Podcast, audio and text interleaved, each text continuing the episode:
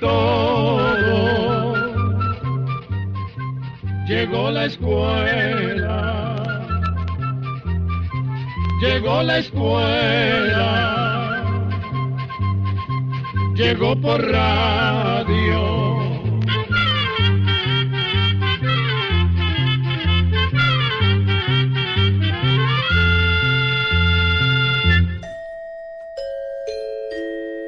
El Instituto Centroamericano de Extensión de la Cultura, ICQ, presenta su programa Oigamos la Respuesta.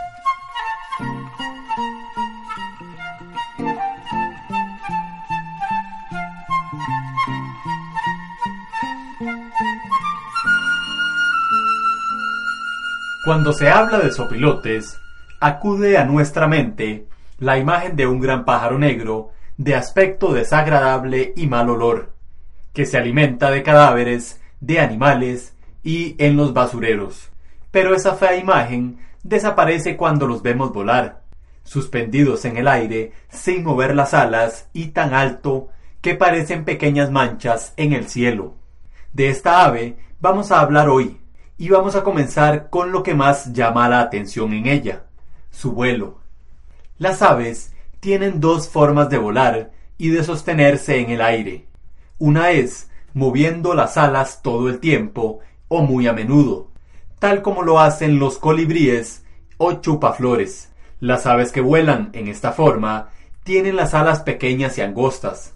Por esto deben estarlas moviendo para poder sostenerse en el aire. Otras aves, como el sopilote, que casi no mueven las alas, aprovechan las corrientes de aire, porque resulta que el aire nunca está quieto.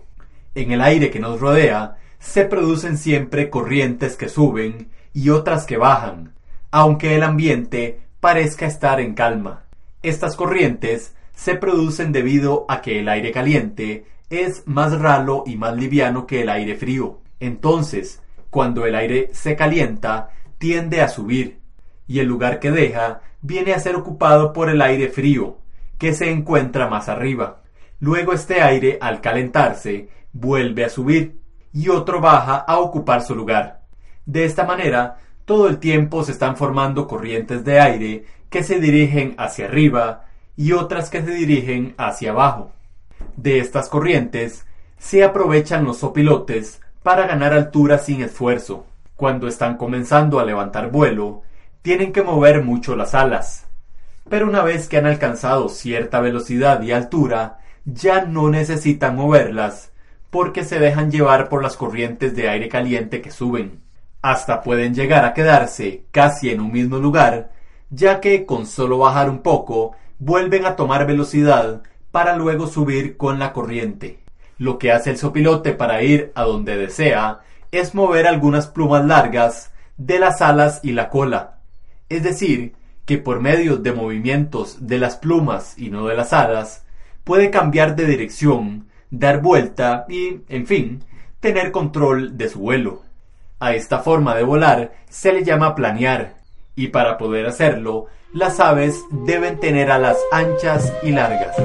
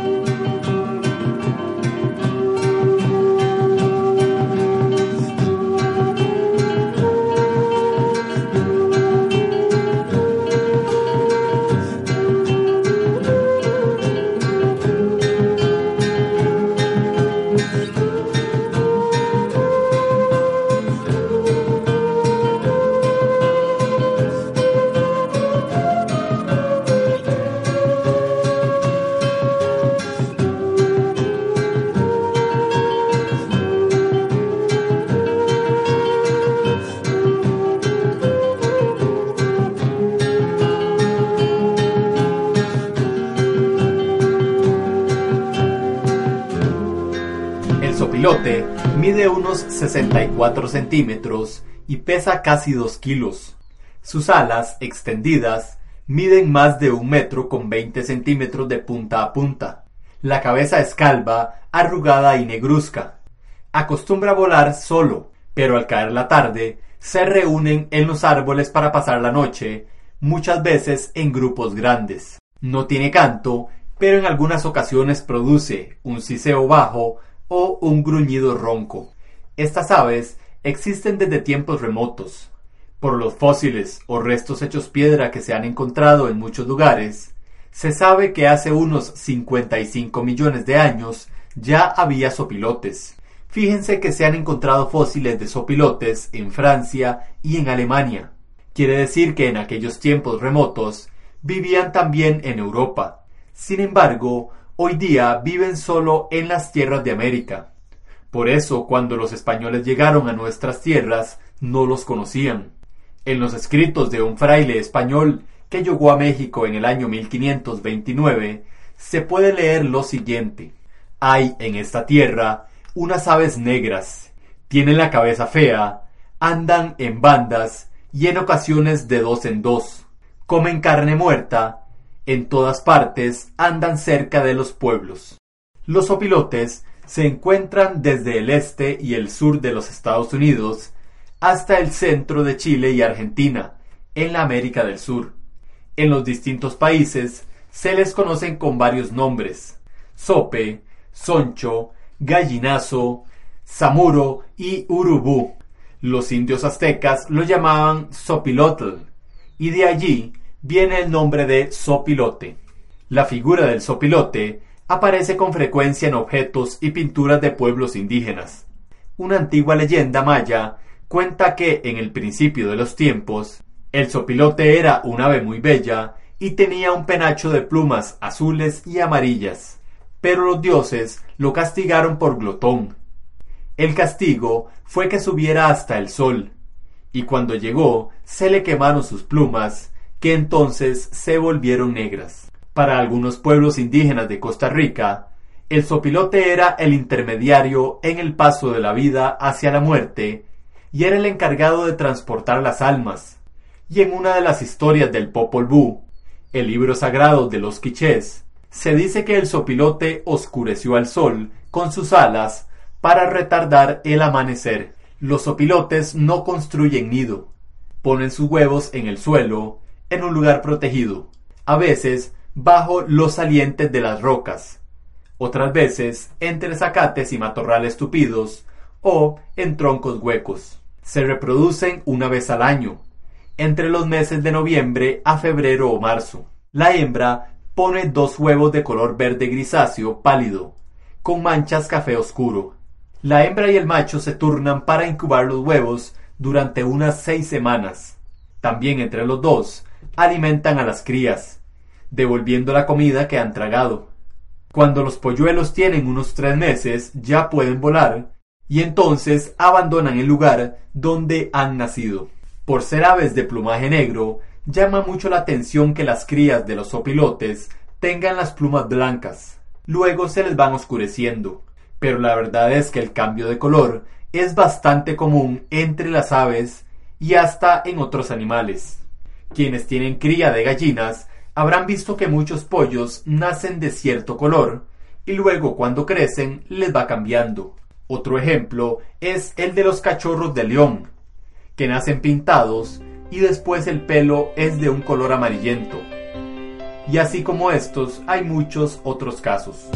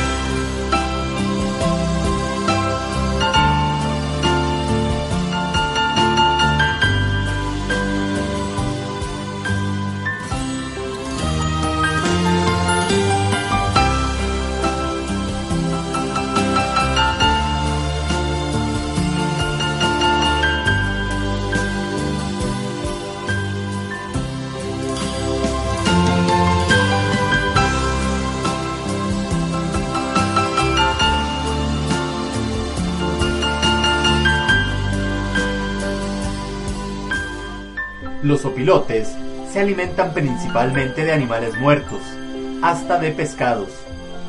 Su organismo está adaptado para comer carne en estado de descomposición. También comen algunos frutos, especialmente los de las palmas, como la palma africana y la palma real. Algunas veces atacan a las crías recién nacidas de vacas, cerdos y otros animales. En los pueblos y ciudades buscan comida en los basureros, pero su alimento normal es la carne podrida, por lo que pasan gran parte del tiempo en el aire buscando alimento. Pero entonces se acostumbran volar tan alto como hacen para localizar desde las alturas a un animal muerto. El secreto está en que tienen una vista muy fina, muy aguda. Se sabe que un sopilote puede distinguir bien a un animal desde un kilómetro de distancia, y también les ayuda el olfato. Mientras el sopilote planea, observa y olfatea el territorio, pues cuando un animal comienza a descomponerse, salen gases de su cuerpo. Esos gases suben con el aire y se esparcen en las alturas. Al percibir el olor, el sopilote comienza a volar en círculos hasta localizar el animal que se está descomponiendo. Entonces se deja caer en picada. Cuando un sopilote que vuela en las alturas observa desde lejos que otro se deja caer de pronto hacia el suelo, sabe que acaba de encontrar alimento. Entonces se acerca planeando para investigar y pronto le siguen todos los sopilotes de las inmediaciones. A veces se juntan tantos que se dan peleas y empujones sobre los cadáveres de animales grandes. Hasta animales como el coyote han aprendido a reconocer que donde revolotea un grupo de sopilotes hay comida segura.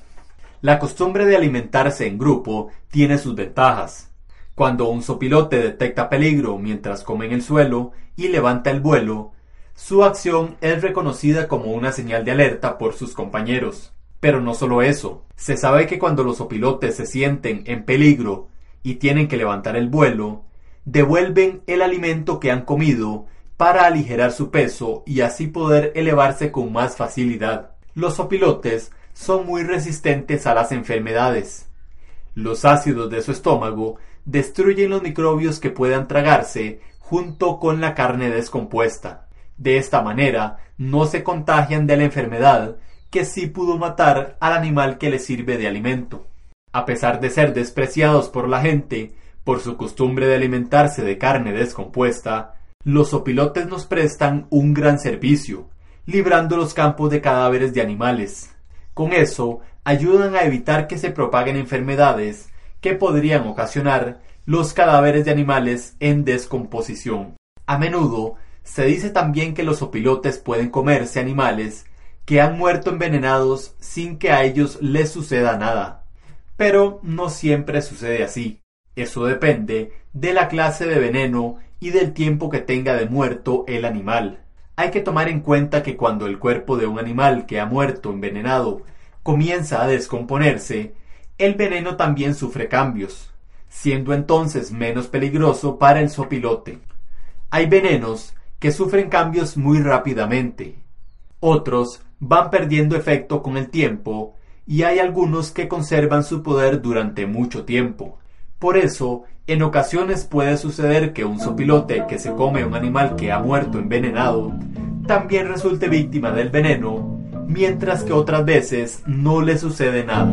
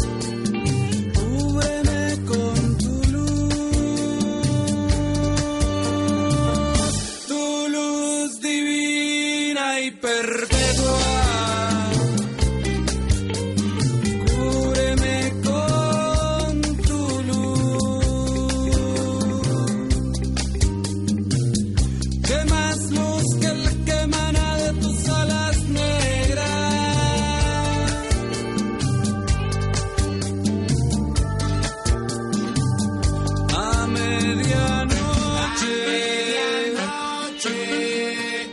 Llega el. Llega el sopilote.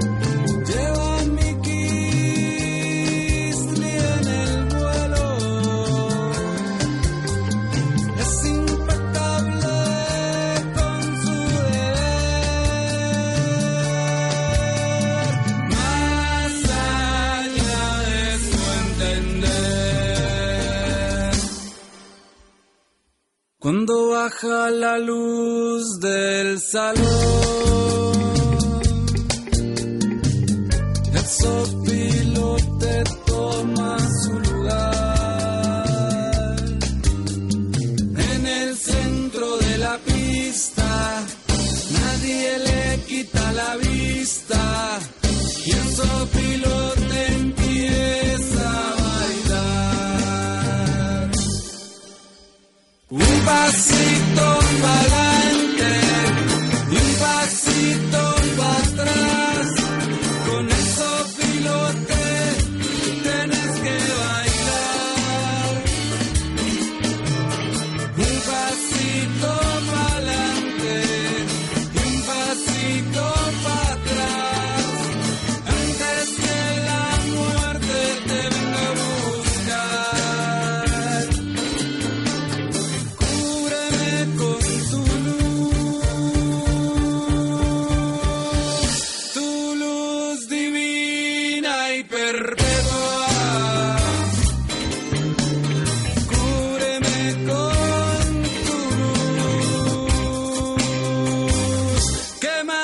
luz que la que de tus alas negras.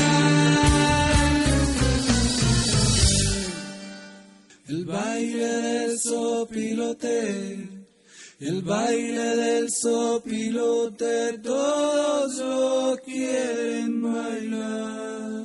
La familia de los sopilotes se compone de seis especies, de las cuales cuatro se encuentran en Centroamérica. Uno es el sonchiche, que tiene la piel de la cabeza de color rojo, con una franja blanco azulado en la parte de atrás del cuello. Algunos sonchiches son migratorios. Estos no tienen la franja blanco azulada en el cuello.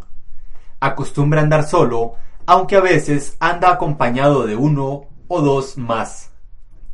Rastrea el terreno volando a mediana altura, a menudo siguiendo en contra del viento el olor de cadáveres de animales escondidos entre la vegetación.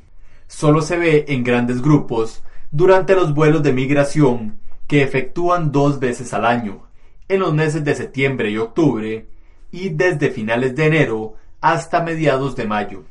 Entonces pasan en enormes bandadas, principalmente sobre las bajuras del lado del Caribe. El sonchiche mide 76 centímetros. Es un poco más grande que el sopilote. Tiene la cabeza más pequeña y las alas más largas y estrechas. La hembra pone dos huevos de color blanco crema con muchas manchas café. Se le encuentra desde el centro de Canadá hasta la Tierra del Fuego en la América del Sur y en algunas islas de las Antillas. Hay otro muy parecido al sonchiche que se distingue por el color de la cabeza, entre anaranjada y amarilla, con la coronilla azul violeta. Por lo general vuela solo y cerca del suelo, en pantanos, sabanas encharcadas y en las orillas boscosas de los ríos. Parece ser que prefiere la carne descompuesta de peces y reptiles, pero también mata a los peces moribundos que quedan atrapados en los estanques que se están secando. La hembra pone dos huevos blancuzcos con manchas café oscuro. Se le encuentra desde el sur de México hasta el norte de Argentina. Y también está el rey de sopilotes o rey sope. Es el más grande de todos. Mide 81 centímetros y pesa 3 kilos y medio. Sus alas extendidas pueden medir un metro con 80 centímetros. Es un ave muy vistosa. Su plumaje blanco crema contrasta con las plumas negras de la rabadilla y la punta de las alas. Tiene un collar de plumas grises en el cuello. La cabeza es calva y de llamativos tonos anaranjado, amarillo, azul y negro. Cuando están jóvenes, son de color negro tiznado y a los tres años echan el plumaje blanco de adultos. Se puede encontrar desde el sur de México hasta el norte de Argentina. Generalmente, el rey de sopilotes anda solo. Cuando mucho, se pueden encontrar de tres a cuatro alimentándose del cadáver de un animal grande. Planea más que todo cerca de los árboles, aunque a veces se eleva a grandes alturas. Cuando un grupo de sopilotes se están alimentando de un animal muerto y él baja a comer, todos le abren paso. Por eso se le ha llamado rey de sopilotes. Pero el más abundante de todos es el sopilote negro común, que es del que hemos hablado hoy. Y vamos a terminar con una anécdota. Resulta que en Guatemala y otros países centroamericanos a los sopilotes les llaman sopes, mientras que en México les llaman sopes a una especie de tortillas gruesas, a las que les pellizcan las orillas para hacerles un borde. Luego les ponen frijoles, carne o pollo, queso, lechuga y a veces otras cosas a gusto de las personas. Pues bien, cuentan que una vez un turista mexicano que visitaba Guatemala llegó a una venta de comida y pidió que le sirvieran unos sopes. Todos soltaron la risa, y cuando el turista, molesto, preguntó cuál era el chiste, le señalaron unos sopilotes que planeaban en el cielo y le dijeron, esos son los sopes, pero no se comen. Y así llegamos al final del programa del día de hoy. Mándenos sus preguntas al apartado 2948-1000 San José, Costa Rica. También puede enviarnos sus preguntas al correo electrónico icq.org o encuéntrenos en Facebook como Oigamos la Respuesta. O llámenos por teléfono, código de área 506, número 2225-5338 o 2225 5438. Recuerde que comprender lo comprensible es un derecho humano.